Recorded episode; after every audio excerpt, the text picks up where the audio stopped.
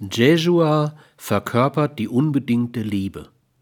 JWHW ist Liebe. Ihre Entfaltung erfährt die Religiosität eines bildlosen Gotteskonstrukts durch die Bestimmung des Da als bildlose Form der Liebe.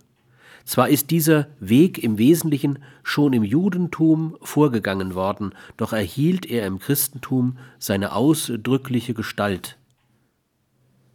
Das Christentum entwickelte sich in seinen wesentlichen Zügen durch das Leben und die Botschaft eines Mannes, den die Römer Jesus nannten und dem die Heidenchristen den Beinamen Messias gaben, der wiederum latinisiert zu Christus wurde.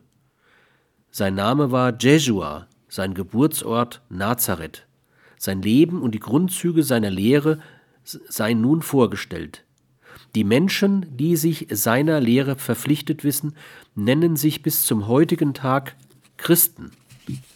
Mit der Emanzipation dieser zunächst jüdischen Denken verpflichteten Gruppe vom Judentum und der Emigration in das Heidentum wurde auch der wortlose Gottesname JHWH abgegeben.